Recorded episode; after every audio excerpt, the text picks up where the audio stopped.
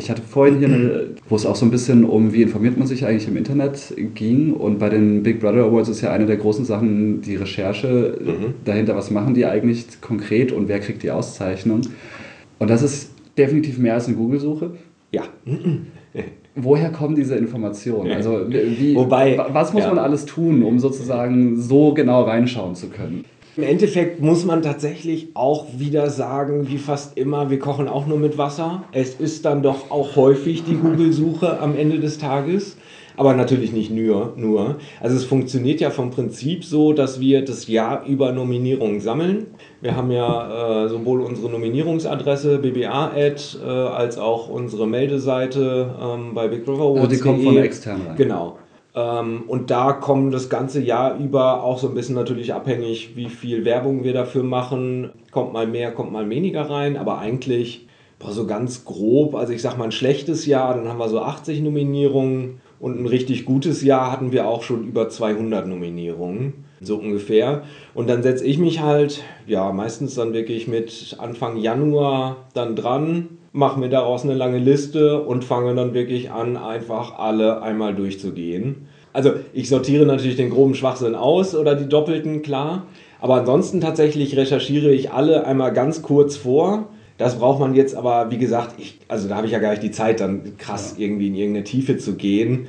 Äh, das Ziel ist halt, dass ich am Ende eine riesengroße Tabelle habe, wo alle Nominierungen drin sind, wo dann für jede Nominierung ein paar Quellenangaben drin sind und eine Kurzzusammenfassung, also irgendwie drei, vier, fünf Sätze, die das prägnant einfach auf den Punkt bringt, worum es da geht. Und diese Tabelle wiederum gebe ich dann der Jury, die dann zwei, drei Wochen Spaß mit dieser Tabelle haben kann, sich da schon mal einlesen können. Und dann kommen sie halt alle hier nach Bielefeld und äh, wir schließen uns dann ein Wochenende hier ein. Dann wird das halt rauf und runter diskutiert bis dann am Ende wirklich für jeden ein Kandidat übrig bleibt, äh, der dann sowohl inhaltlich trägt, als auch natürlich der Laudator, äh, die Laudatorin sich damit wohlfühlt. Und dann gehen wirklich auch die Jurymitglieder selbst dann nochmal tiefer rein, ähm, recherchieren selbst, was sie noch brauchen, wissen wollen, um dann halt die, die Laudatio auszuarbeiten. Ich mache nur so ein bisschen die Vorrecherche, wenn du willst. Aber ist es dann auch ein, ein Punkt, wo auch potenziell mehr als einfach nur praktisch durchs Internet klicken passiert? Also auch mit irgendwie Anfragen stellen nochmal oder sowas? Kommt schon vor, ist aber selten. Eher, dass man mal telefoniert tatsächlich. Das passiert häufiger mal. Also dann mit den Organisationen oder mit Teils, Leuten, die sich damit beschäftigen? Ja, nee, eher genau mit Leuten, die sich damit beschäftigen ja. oder auch mit Nominierenden. Das sind teilweise halt auch dann ja, Expertinnen und Experten, die das melden, irgendwie mit denen man sich natürlich nochmal austauschen kann. Tatsächlich Anfragen stellen oder sowas, äh, dafür sind dann die Zeiträume wieder zu lang. Dazu ist meine Zeit, das Vortritt zu recherchieren, dann einfach wieder zu begrenzt. Das ist dann eher ein Job, den dann das Jurymitglied selbst übernimmt, um dann nochmal tiefer einzusteigen. Aber sind denn die Leute, die sowas nominieren, sind das teilweise vielleicht auch Menschen, die bei denen dann irgendwie angestellt sind oder Gibt es auch. schlechte Erfahrungen hatten. Gibt es auch. Also ist, also die absolut überwiegende Mehrheit der Nominierungen kommt von Privatmenschen, die das durch die Medien, irgendwas durch die Medien mitbekommen und uns das melden. Was auch super wichtig ist, weil, boah, ja, wir können halt auch nicht alles mitkriegen. Äh, manches rauscht auch einfach so durch. Äh, wir sind mit unserer Arbeit beschäftigt und, und man hat das gar nicht so richtig auf dem Schirm. Deswegen sind auch diese einfachen Meldungen super wichtig. Dann hast du ein paar, ich würde jetzt mal so ganz grob im Schnitt sagen, lass das zwei, drei pro Jahr sein. Die kommen eher aus so einer mitarbeitenden Perspektive. Auch gar nicht dann immer, oh, Katastrophe, ich habe gekündigt, sondern manchmal auch, hey, hier läuft was nicht richtig, ich habe eigentlich Lust, dass es besser läuft. Ähm, mhm. Keine Ahnung, durchaus auch manchmal freundlich gemeint irgendwie, also dem eigenen Unternehmen gegenüber. Ja, das sind so, und ja, aber das heißt, ihr werft auch praktisch da gar nichts mehr dazu, sondern es Doch. Ist wir bemühen uns auch, das klappt auch mal besser, mal schlechter, das ganze Jahr auch einfach, was uns so auffällt, auch gerade Mail an BBA-Ad quasi, dass das auch als Nominierung von uns dann mit auf dem Stapel ist und das nicht untergeht. Ähm, genau. Gibt es eigentlich eine Regel, wie häufig dasselbe Unternehmen ausgezeichnet wird? nee. Weil rein theoretisch könnte man ja jedes Jahr einfach Alphabet oder.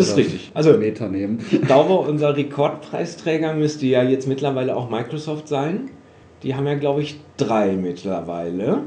Von daher nein, es gibt keine Obergrenze, wenn uns dieses Unternehmen oder wer auch immer halt so sehr von sich überzeugt, jedes Jahr aufs Neue mit neuen, mit neuen Schweinereien, dann, dann, dann verdient es sich. Sein. Ja, nein, genau. Ja, es müssen natürlich äh, das Gleiche, würde ich behaupten, haben wir so noch nicht wieder. Also im Beispiel Microsoft also zumindest die letzten beiden, die während stattgefunden haben, während ich hier war, die habe ich jetzt gerade noch im Kopf. Das war ja auf jeden Fall einmal ähm, die Cloud-Strategie, dass sie halt nach, nach und nach ja alles immer weiter in die Cloud verlagern und äh, man irgendwann nur noch der, der dumme, abhängige Kunde ist, der, der an den Cloud-Leitungen hängt, was ja vollkommen unnötig auch ist. Also hinzu ja bis auf das Betriebssystem in die Cloud zu verlagern, du hast wirklich gar nichts mehr bei dir.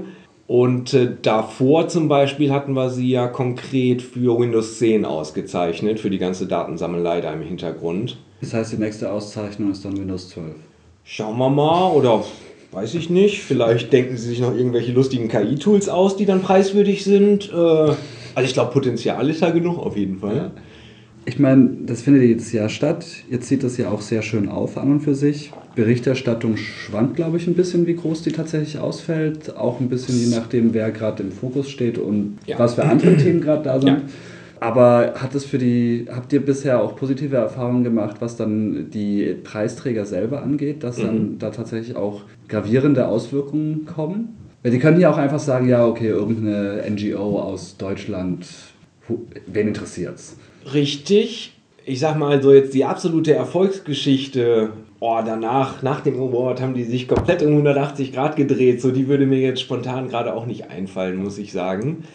Aber der Award ist ja schon wirklich vom Prinzip absolut als Gesprächsangebot gemeint. Ähm, also das meinen wir auch wirklich ernst. Wir wollen die nicht irgendwie blöd durch den Kakao ziehen äh, und uns über die lustig machen, sondern meinen das schon wirklich ernst. Äh, lass uns ins Gespräch kommen, äh, wie, wie das besser geht.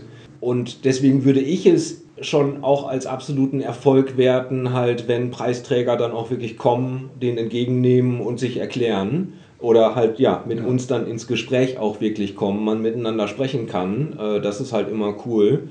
Und das ja gibt es ja ein paar Beispiele auf jeden Fall für. Aber ist jetzt nicht die Mehrheit, oder? Nein. Also ja. eher die ganz kleine Minderheit natürlich. Aber boah, alle paar Jahre kommt tatsächlich auch immer mal wieder ein Preisträger vorbei äh, und hat den Mut, sich dann da auf die Bühne zu stellen. Kann ich, also kann ich auch nur den Hut für ziehen, das dann, dann auch wirklich zu tun. Aber ja, ein paar machen es also jetzt weiß ich nicht, in den letzten Jahren, Zeit würde mir jetzt gerade spontan einfallen, die waren da, haben den entgegengenommen. Ah, der Leiter der Zensuskommission war auch da, wobei der, ist nochmal eine andere Geschichte. Aber weil damals zumindest äh, Telekom Microsoft äh, für ihre ersten Awards, die sie bekommen haben, waren auch beide da und haben sich auf die Bühne gestellt und auch gesagt, jo, wir haben den Anspruch, das besser zu machen. Aber das kommt dann schon. Also das, wie gesagt, kommt schon ja. vor.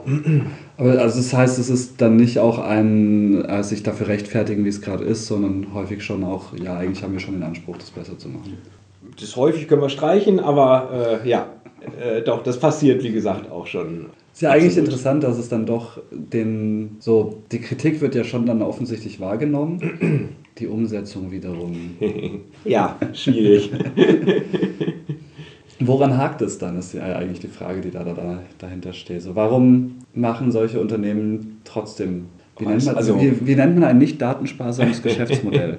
Also kann ich dir jetzt auch nicht genau sagen. Häufig natürlich, oder zumindest manches Mal, ist natürlich das, was wir dann kritisieren, auch so tief in deren Geschäftsmodellen verwoben, sag ich mal, dass vielleicht auch keine realistische Aussicht auf Besserung besteht. Also wenn man also, jetzt, wenn man von so einer kapitalistischen Seite da drauf guckt, ja. jetzt einfach nicht mit einem optimistischen, hoffnungsfrohen, ähm, braucht man sich vielleicht auch, wenn man aus der Richtung guckt, jetzt nicht so wundern äh, manchmal dann. Und keine Ahnung, warum in anderen Fällen, also was weiß ich, mir würde jetzt gerade Doctolib oder so einfallen, wo ich jetzt eigentlich eher dann Missstände sehen würde, wo ich sagen würde, boah, das könnte man aber eigentlich besser hinkriegen und die hätten am Ende immer noch irgendwie ein Geschäft, was sie machen können. Weiß ich nicht. Also kann ich dann auch nicht reingucken in die Unternehmen. Das ist ja die eine Seite sozusagen, wer von diesen Awards mitkriegt. Andererseits gibt es natürlich auch noch ein öffentliches Publikum. Kriegt ihr da auch ein Feedback von Leuten zu diesen Awards, dass die die auch wahrnehmen und dann irgendwie sich auch vielleicht entscheiden, ja. da anders drauf zu reagieren? Absolut. Also A, Wobei sich das so langsam so ein bisschen dreht, habe ich das Gefühl. Aber äh, Big Brother Awards war und ist vielleicht immer noch bekannter als Digital Courage.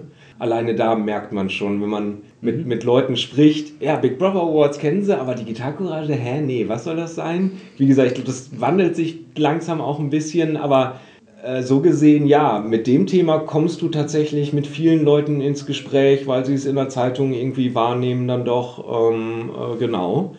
Und so auf einzelne Preisträger bezogen auch absolut. Also gerade Dr. Lip ist ein gutes Beispiel. Kriegen wir bis heute immer noch äh, zwischendurch Anrufe, wo Leute dann mal, hey, ihr habt doch den Award vergeben, hat sich da bis heute irgendwas geändert, kann man das jetzt nutzen? Und das passiert doch bei, bei vielen Preisträgern, dass dann auch Aber Leute das, das wahrgenommen spannend, haben. Dass sie tatsächlich nachfragen, ob sich in der Zwischenzeit geändert hat. ja. ja. Also nee, das wird absolut auch, auch wahrgenommen. Ja, weil häufig ist ja so, bei gerade so veröffentlichten Preisverleihungen oder so, dann sind halt ein paar Leute da, von denen kriegt man eine mhm. Reaktion und man kriegt eine Pressereaktion, aber wie es dann irgendwie bei denen, die das dann lesen oder sehen, mhm. äh, nochmal ankommt, ist ja nochmal eine ganz andere Frage. Ja. Nee, da habe ich schon, wie gesagt, absolut das Gefühl, das kommt auch wirklich an. Also Wird also weiterhin jedes Jahr passieren. Ja. Lohnt sich. Ja. nee, das steht, glaube ich, außer Frage.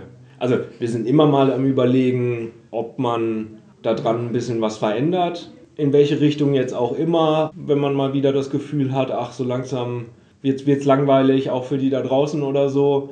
Aber grundsätzlich sind wir, denke ich, nach wie vor absolut überzeugt von der Veranstaltung. Äh, das ist gute Arbeit und äh, das werden wir weitermachen. Da gehe ich ganz fest von aus.